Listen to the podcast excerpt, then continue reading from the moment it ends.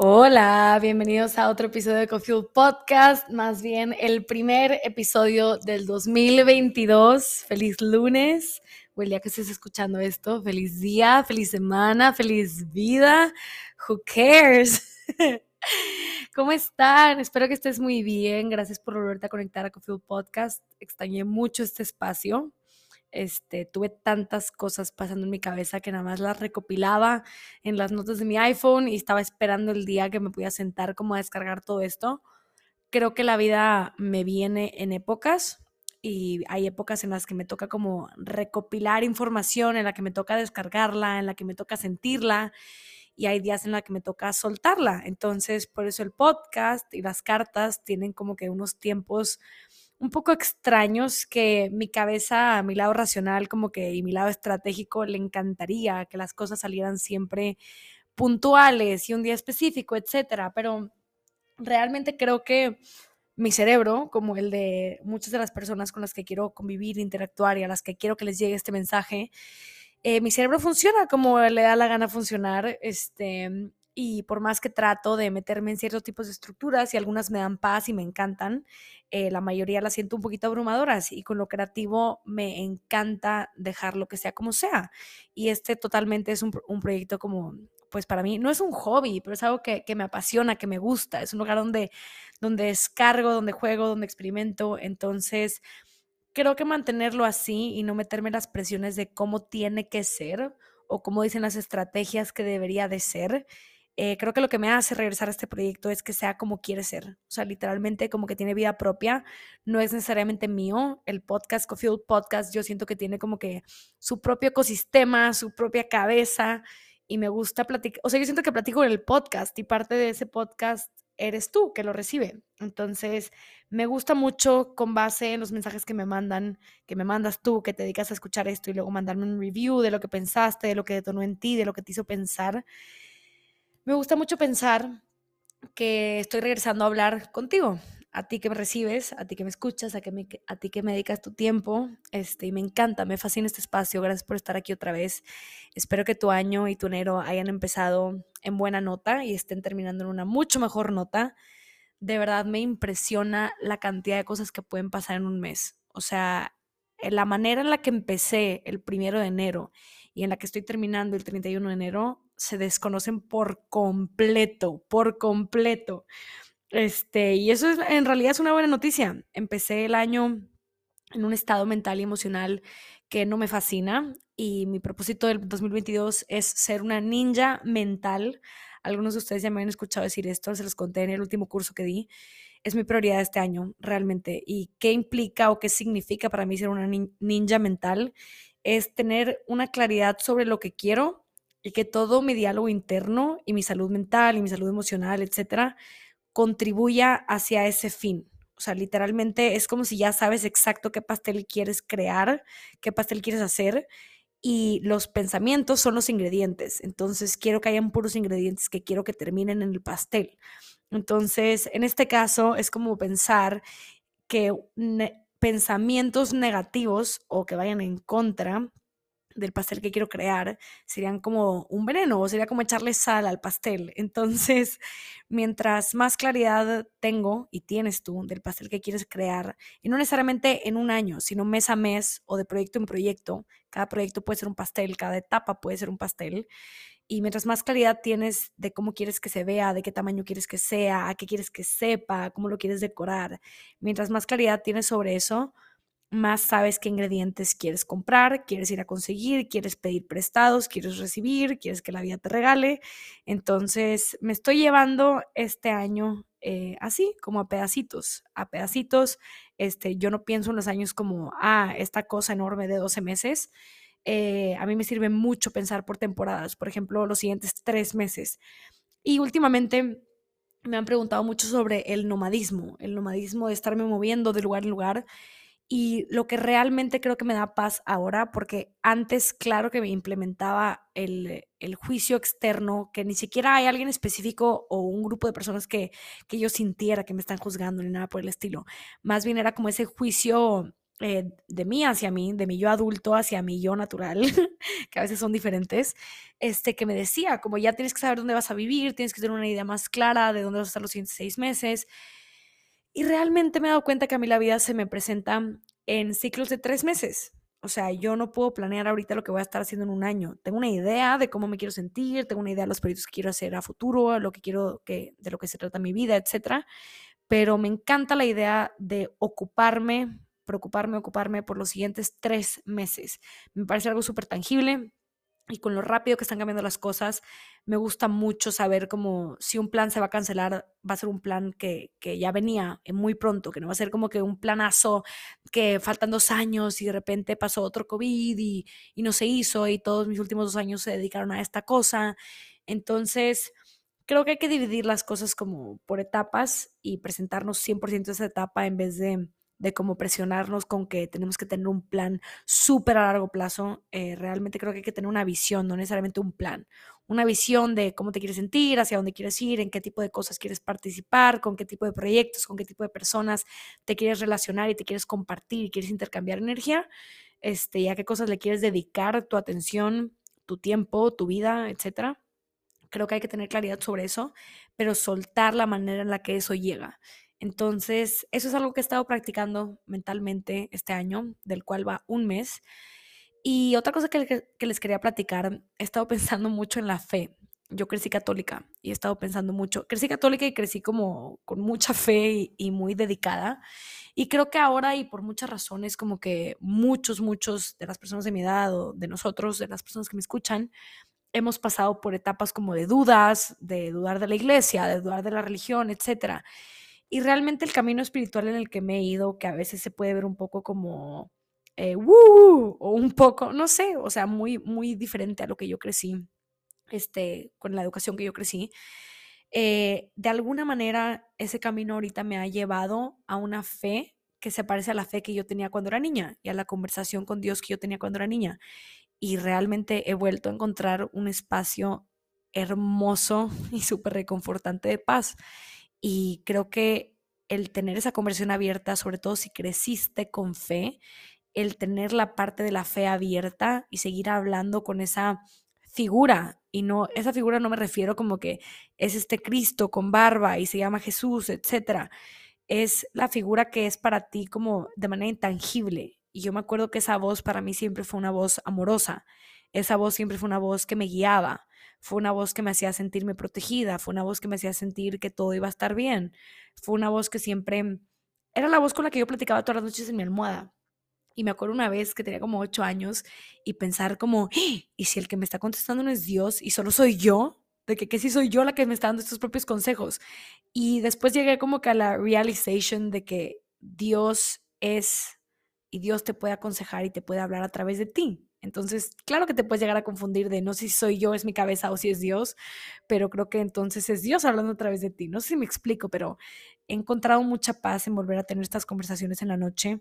Eh, se le puede llamar meditación, se le puede llamar oración, se le puede llamar como quieras, como sea.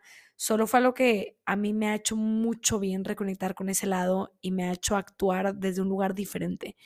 Creo que el parte de estar como peleado con la religión, no peleado, pero el parte de como move straight, como alejarte de esto, a veces te hace como valorar un tipo de libertad que piensas que es libertad, pero realmente es libertinaje.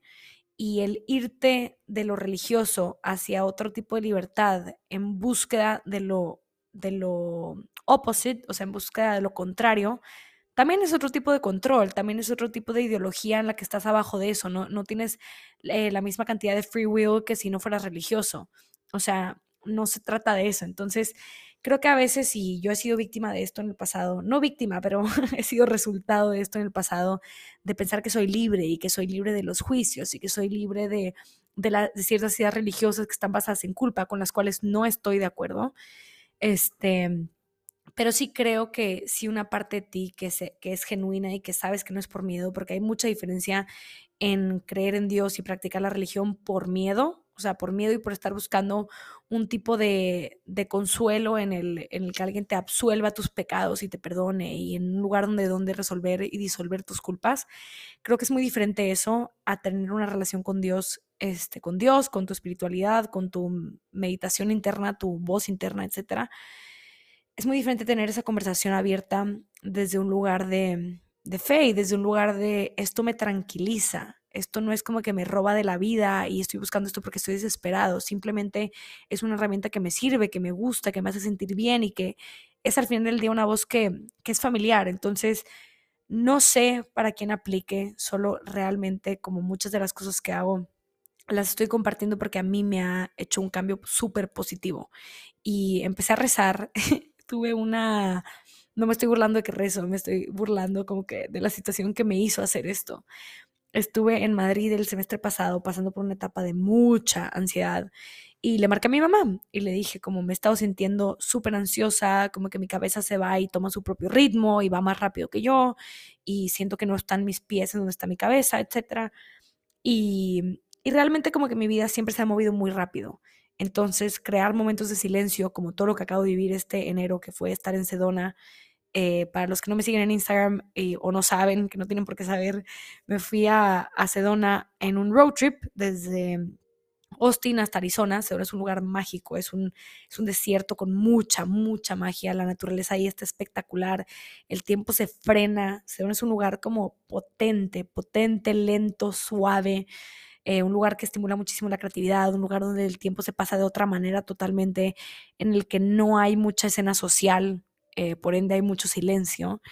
Y eso a mí me dio bastante, bastante calma. O sea, realmente fue un mes como de estar, sentí que me derretí en mí por, por primera vez en mucho tiempo, sentí como una calma que, una calma física, porque creo que el cuerpo físico se acostumbra a cómo funciona la mente. Entonces, cuando tu mente está acostumbrada a ir muy rápido por mucho tiempo y a estar resolviendo problemas y a estar como con adrenalina, con el cortisol alto, con cierto tipo de estrés o cierto tipo de presión, creo que el cuerpo se acostumbra a eso también. Entonces, cuando estás tranquilo o calmado físicamente, tú lo interpretas, tú subconscientemente lo interpretas como un estado de alarma, como no, no puedo estar, no puedo estar descansando, como que algo está mal, algo siempre tiene que estar mal, siempre tengo que estar resolviendo algo.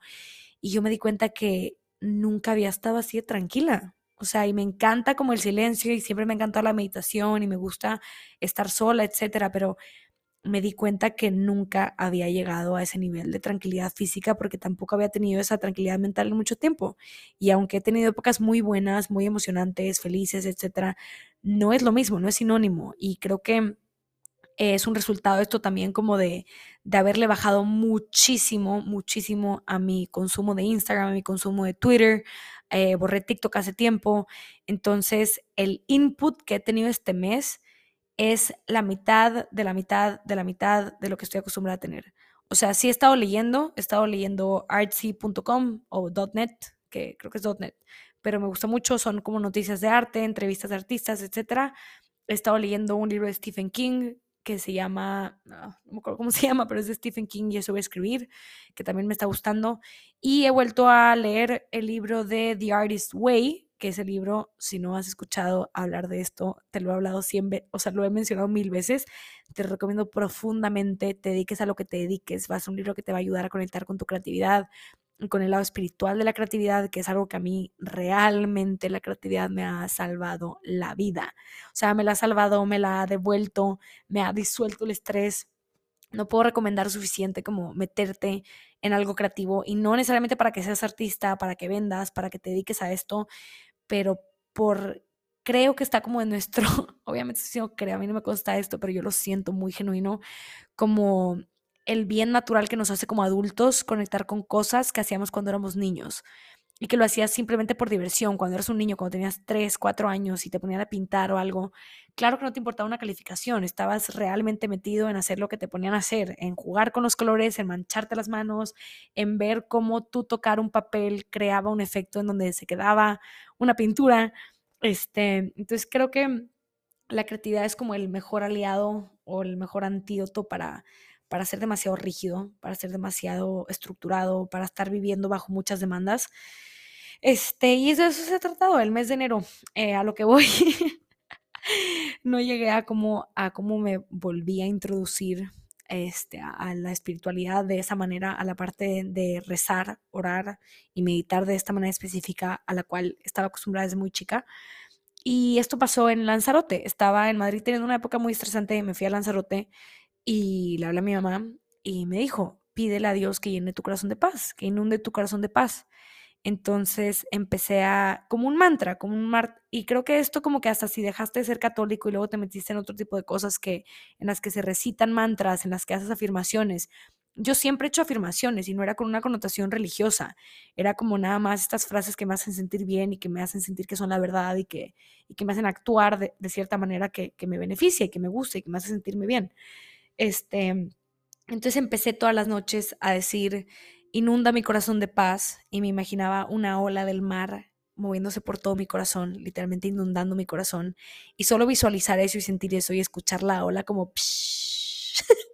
solo escuchar eso en mi cabeza ya me daba paz, ya me daba tranquilidad. Entonces empezó como un prayer, como un rezo de inunda mi corazón de paz y luego se convirtió, ya saben cómo soy, a todo le escribo cosas, a todo le agrego mi, mi cosa. Entonces empecé a recitar todas las noches, inunda mi corazón de paz, mi mente de claridad y mi cuerpo de energía.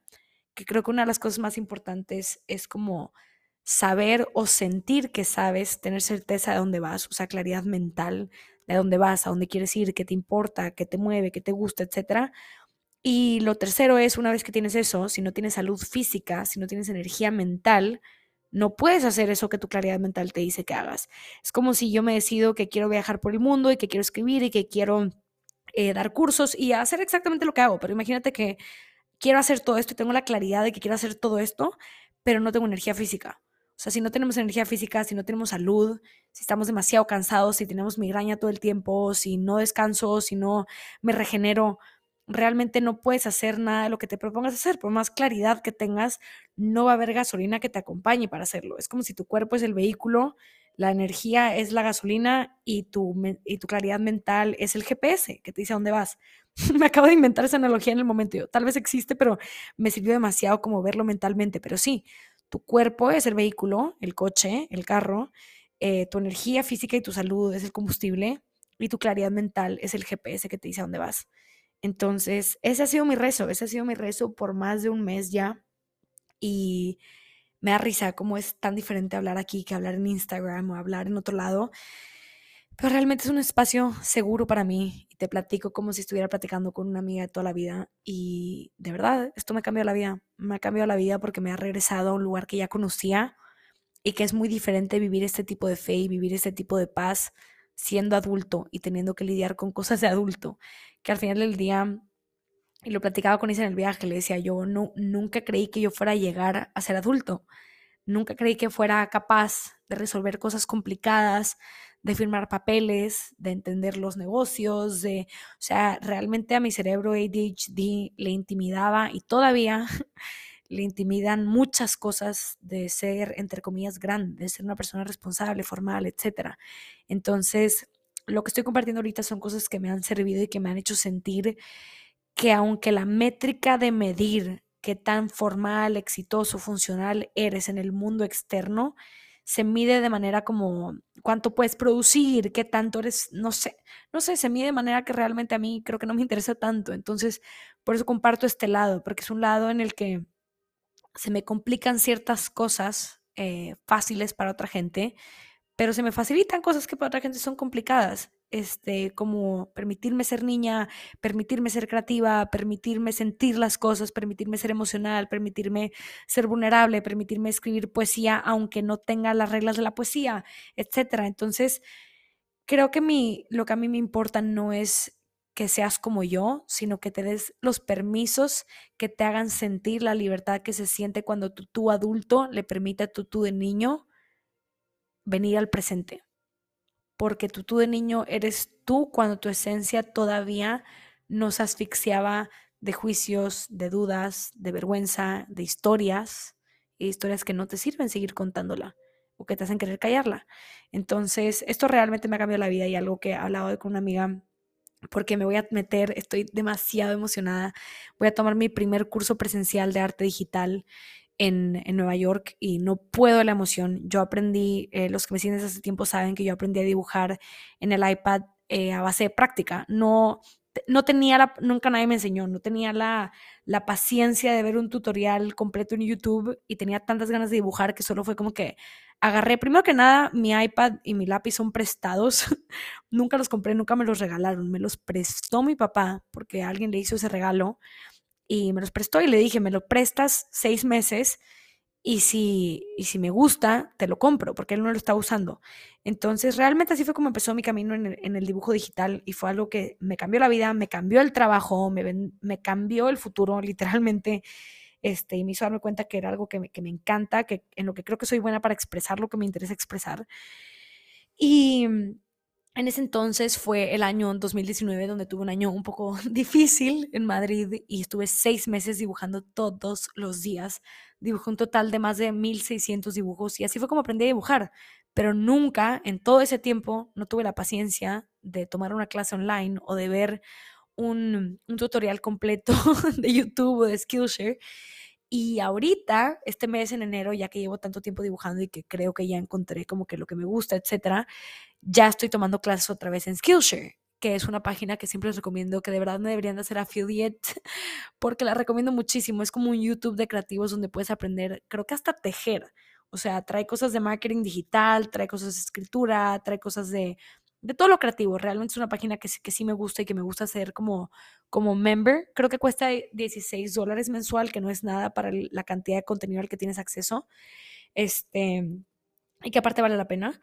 Entonces empecé a tomar cursos en Skillshare y fue como, ¿cómo? Llevo haciendo de manera nendertal, de manera súper complicada, cosas que hay hacks de que pícale con los dos dedos y se borra, pícale con tres y regresa lo que borraste. Eh, hacks así de fáciles que a mí me tomó mucho tiempo aprender por no haber visto estos videos.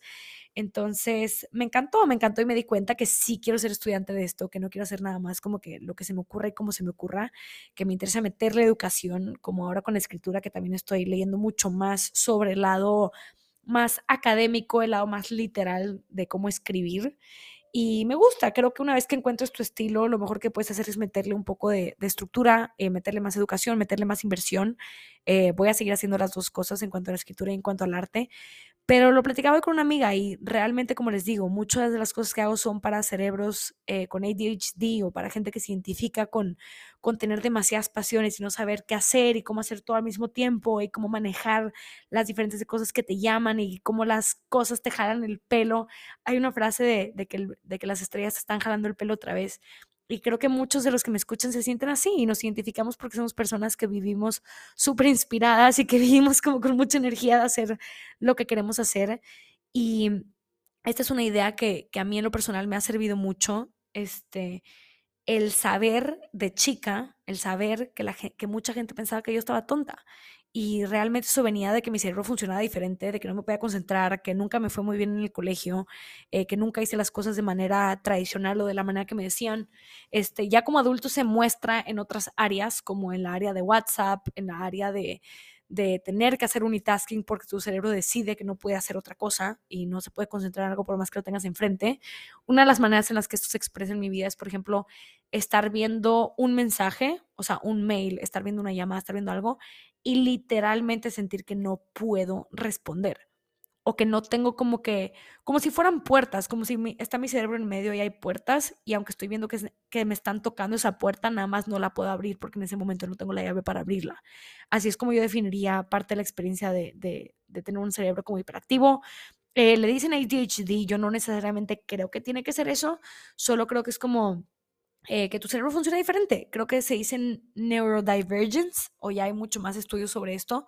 A mí no me interesa tanto definirlo porque creo que si me pongo a investigar exacto qué es, eh, nada más voy a predisponerme a actuar de más maneras en eso. Y yo no creo que la ADHD sea algo que como que abalanza toda mi vida. Yo siento que está en parte de mi vida y que como que se derrama en ciertas partes y me afecta y todo, pero, pero realmente también me ha dado mucha libertad porque a lo que iba es hay un pro enorme en que la gente no crea en ti. Hay un pro enorme en que la gente piense que estás tonto, tonta, en que la gente piensa que no vas a hacer nada, porque eso te da la libertad de hacer absolutamente todo, todo. O sea, si nadie cree en ti, si eres la única persona que sabe lo que quiere hacer y que sabe cuánto quiere hacer lo que quiere hacer, sea el sueño que sea, sea que quiere ser la primera mujer emprendedora de México que hace tal cosa y que quieres estar en la portada de Forbes o que quiera ser, estar en las siguientes Olimpiadas o que quiera ser la siguiente cantante o el siguiente actor más famoso, de la, no sé, lo que sea que quieras hacer con tu vida o que quieres terminar con, con el hambre del mundo, lo que quieras hacer con tu vida. Si dudan de ti, es un gran, gran beneficio. Es un gran beneficio porque todo lo que logres es sorpresa todo lo que logres es sorpresa para ti, es sorpresa para los demás y realmente el no sentir esa presión de que tienes que hacer las cosas perfectas. Y creo que esto a mí me ayudó mucho, o sea, la verdad siempre confié en mí, siempre confié como que en mis ganas de hacer las cosas, siempre fue como que para mí no hay plan B, o hago que funcione lo que me gusta, hago que funcione lo que amo, eh, dedico toda mi energía y me obsesiono con esto, o no hago nada, o sea, me desintegro, me desaparezco, no sé. A lo que voy es que que me gustó, me gustó no sentir ningún tipo de presión porque el único compromiso que tenía era conmigo misma. Entonces, creo que es lo que me interesa que más se quede grabado en ti, que el compromiso más importante de mantener y el compromiso más importante de no romper y la persona más importante de impresionar eres tú mismo. Eres tú mismo y de cierta manera, si eres alguien que esperan mucho de ti, también como aprender a, ponerle mute a eso, que es otro espectro. O sea, habrán áreas en las que la gente espera mucho de mí, habrán áreas en las que no esperan absolutamente nada. A lo que voy es facilitarte las cosas, facilitarte las cosas y ser la primera persona que te apoya, la primera persona que sí le dedica el tiempo, que sí le dedica la energía, que sí le dedica la inversión y realmente aprender a ponerle mute, aprender a silenciar las dudas de las demás personas, porque nadie tiene por qué confiar en tu camino, sobre todo si no lo entienden. Y nadie tiene por qué entender tu camino porque no es el suyo. Y creo que se entiende ya que está hecho. Y estoy segura de eso porque ahorita me han preguntado cosas como, como amigas mías o gente cercana, como cómo le haces para que todo converja y para que puedas hacer la ilustración y la escritura y luego el café y no sé qué, que todo haga sentido.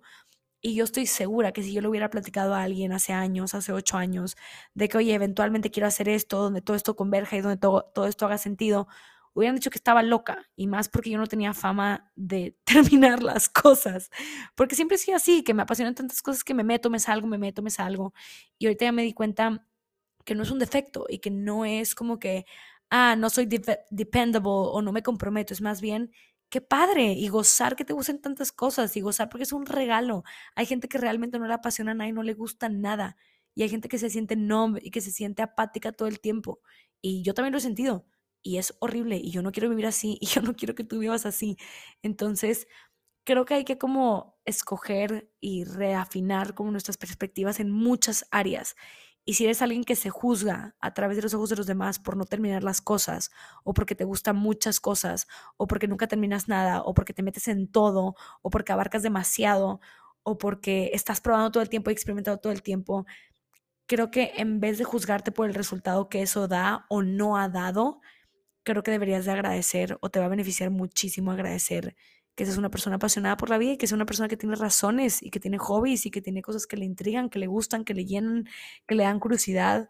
Al final del día creo que ya sabemos cómo funciona, entre comillas, cómo funciona el mundo y creo que se trata de, de hacerlo funcionar como nos funciona a nosotros y que cada quien tengamos nuestro propio ecosistema, nuestro propio mundito y que aprendemos a funcionar y a cooperar y a convivir entre dos mundos.